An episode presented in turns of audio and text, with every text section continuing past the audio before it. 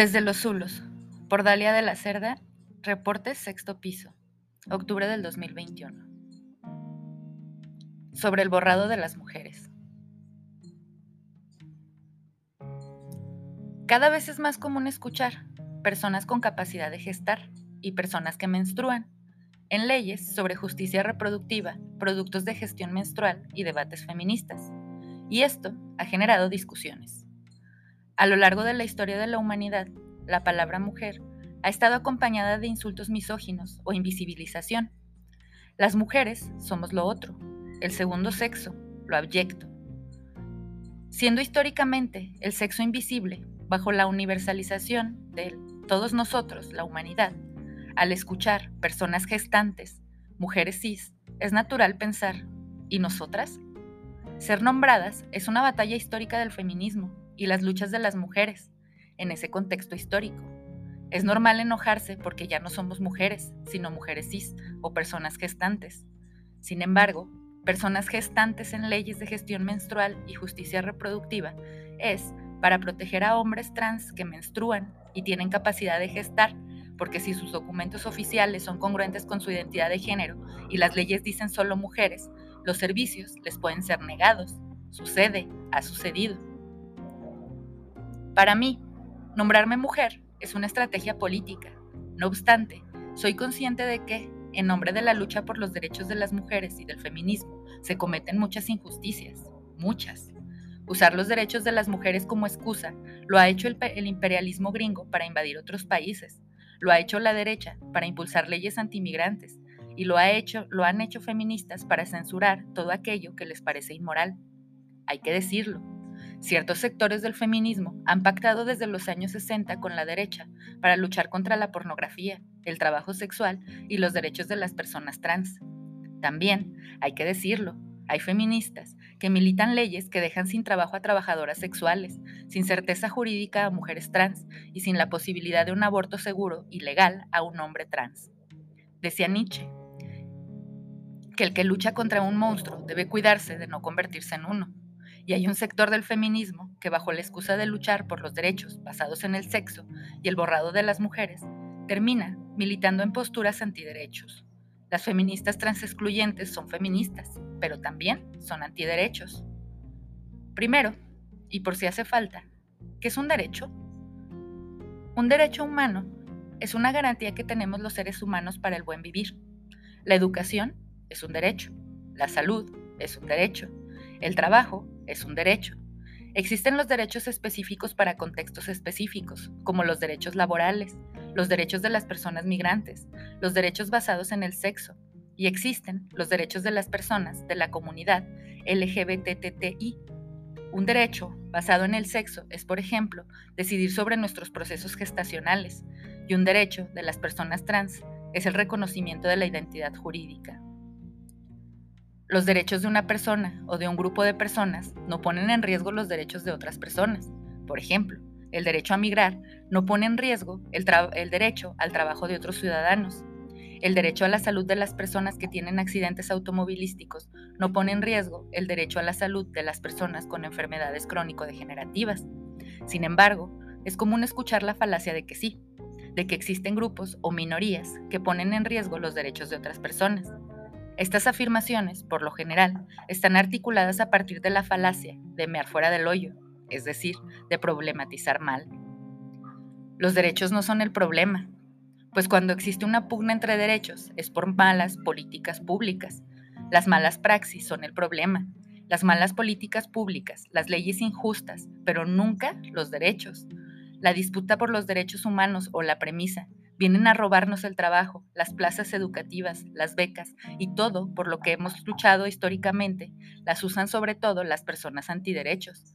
Las personas que trabajamos haciendo activismo de base en temas de derechos humanos, sabemos que, como dice Nicte de Intersecta, los derechos humanos no son un pastel. Una persona antiderechos es aquella que milita contra los derechos humanos de otras personas. Las morras de paño azul que militan contra el aborto son antiderechos. Los nacionalistas que militan contra el derecho de emigrar son antiderechos. Los derechistas que militan contra el matrimonio igualitario son antiderechos. Entonces, las feministas que militan contra las leyes de identidad de género, la inclusión de las personas gestantes en leyes de gestión menstrual o justicia reproductiva y derechos laborales para trabajadoras sexuales son, exacto, antiderechos. Y hay que decirlo sin miedo, igual como lo hacemos con los provida, los antimigrantes, los fascistas, los racistas y los nacionalistas. ¿O se nos arruga la verruga porque son feministas? Un argumento común que usan las personas antiderechos es usar a una minoría o al otro, otra, otra, como enemigo y amenaza, que viene a robarnos algo por lo que históricamente hemos luchado. Es curioso que si escuchamos a Donald Trump decir que los migrantes ilegales vienen a robarse los trabajos de los estadounidenses de clase trabajadora, o a la niña de paño azul decir que los derechos de las mujeres no están por encima de los derechos de los bebés que serán masacrados, sabemos que son falacias de apelación a la emoción que es un discurso que busca generar pánico moral y social para conseguir fines políticos. Pero si la que usa una falacia de miedo al otro o de apelación a la emoción es una feminista, si es una feminista, dice, los hombres que se autoperciben como mujeres son la peor amenaza para los derechos de las mujeres, porque vienen a robarse los espacios por los que históricamente hemos luchado.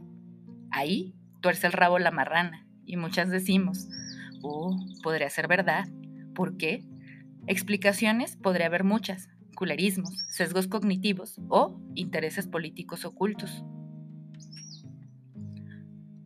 Estudié filosofía porque me gusta ejercitar el pensamiento crítico. Para muchas personas, ejercitar el pensamiento crítico significa que si eres de un partido político de izquierda, escucharás a quienes también son de izquierda, pero creen que los partidos políticos no son el camino. Para mí, el pensamiento crítico se ejercita escuchando a quienes piensan contrario a ti. Para ejercitar mi pensamiento crítico, he leído con atención a gente de ultraderecha y también he escuchado y he leído con atención a las máximas representaciones de la militancia contra el borrado de las mujeres y los derechos basados en el sexo. He leído con atención a las feministas tras excluyentes, porque soy defensora de los derechos humanos. Me interesa ejercitar el pensamiento crítico, claro que sí, Estar teóricamente equivocada me parece vergonzoso, pero las he escuchado con atención porque no me gustaría, ni de pedo, estar del lado incorrecto de la historia. Les di el beneficio de la duda, porque, ¿qué tal que las mujeres trans son una amenaza? ¿Qué tal si ponen en riesgo los derechos de las hembras humanas? Podré perdonarme no haber entendido el segundo sexo, pero jamás me perdonaría ser una mala defensora de los derechos humanos. Entonces las leí y las escuché. Les juro que todo lo que leerán a continuación no es chiste, es anécdota. Uno de los primeros argumentos que escuché fue el de los deportes. Una hembra adulta de la especie humana viene acá con una trágica historia, con el ceño fruncido, porque les encanta ser guerreras del ceño eternamente fruncido. Te preguntas si cree si crees que es justo que una persona que vivió como hombre hasta la edad adulta y que tuvo entrenamiento militar en la Marina y que hace apenas unos meses se le ocurrió ser mujer porque en los deportes masculinos nunca destacó, golpee con saña a una pobre y frágil hembra humana? ¿Verdad que no es justo? Dice al borde del llanto, y si es una lágrima fácil y corto sentido crítico, dice, a huevo, nos están borrando. Pero chica, chico, chique, Indignada por el borrado de las mujeres, te digo una sorpresa.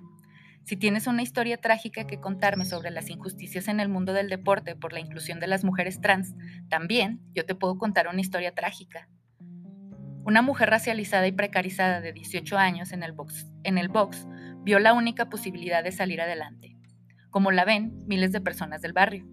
Se sube a pelear con una mujer blanca canadiense, de clase media, de treinta y tantos, se te hace justo que una mujer que tuvo todos los privilegios, que entrenó en gimnasios del primer mundo, golpee a una jovencita que tenía una carrera brillante, pero ni de pedo con la alimentación y acceso a recursos de la canadiense? ¿Te parece justo que esta joven de futuro brillante haya muerto por los golpes en la cabeza y que su familia no haya tenido dinero ni siquiera para traer el cuerpo? No uso estas lamentables historias como token, lo uso para ubicar a las feministas tras excluyentes en la realidad Historias de injusticia hay en todos lados. Las mujeres no somos todas iguales y no tenemos las mismas ventajas ni los mismos problemas, ni queremos lo mismo ni estamos del mismo lado. Apelar en el caso de las mujeres trans en los deportes a la superioridad física de las personas con pene es recurrir al determinismo biológico. Y el determinismo biológico es muy peligroso, que es nacer como mujer, que es crecer como mujer. A mí Me da la impresión de que cuando las feministas críticas de género dicen crecer como mujer, se refieren a la experiencia de las mujeres blancas de clase media, porque las mujeres débiles porque las mujeres débiles que no cargan cosas pesadas, que no andan en chinga chingándole, solo existen en la imaginación de las feministas blancas. Las mujeres trans en los deportes no son el problema, su inclusión no es el problema, no son ni siquiera estadísticamente un número grande, no siempre ganan. Existen mujeres cis como las mujeres negras que son más fuertes, más altas, más musculosas y con más testosterona que otras mujeres cis y trans. ¿Sabes qué sí es un problema para las mujeres en los deportes? la violencia sexual, la gordofobia, los bajos salarios, los estereotipos racistas y las injusticias raciales contra mujeres cis que no pueden competir por niveles hormonales, los uniformes. Pero las feministas tras excluyentes no están interesadas en defender los derechos de las mujeres. Quieren usar los derechos de las mujeres como excusa para usar a otras personas de saco para golpear. De ahí la importancia de no ver el feminismo como comunidad terapéutica. Otro argumento común, y en mi opinión el más bajo, bajísimo, son los refugios para mujeres.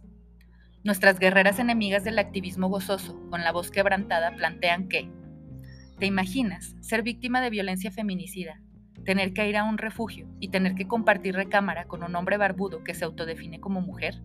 Y luego rematan diciendo, esto no es un discurso de odio, decir la verdad no es un discurso de odio. Si me odiaran, que sea por defender los derechos de las mujeres. Sure, Jane. Aquí también tengo noticias. Si fueras una activista de verdad comprometida, si realmente te interesaran los derechos de las mujeres, sabrías que el problema real de los refugios no son las mujeres trans, son los recursos. No hay recursos. En México hay miles de mujeres en riesgo vital porque existen pocos refugios. Muchos de ellos no operan conforme a los derechos humanos, pero en general operan sin recursos. Ya ni hablar de las casas de medio camino que seguro en la vida, en la vida las has escuchado, porque estás ocupada llorando por casos hipotéticos. Porque en México es rarísimo que una mujer trans logre entrar a un refugio para sobrevivientes de violencia. Sucede lo mismo para las cárceles.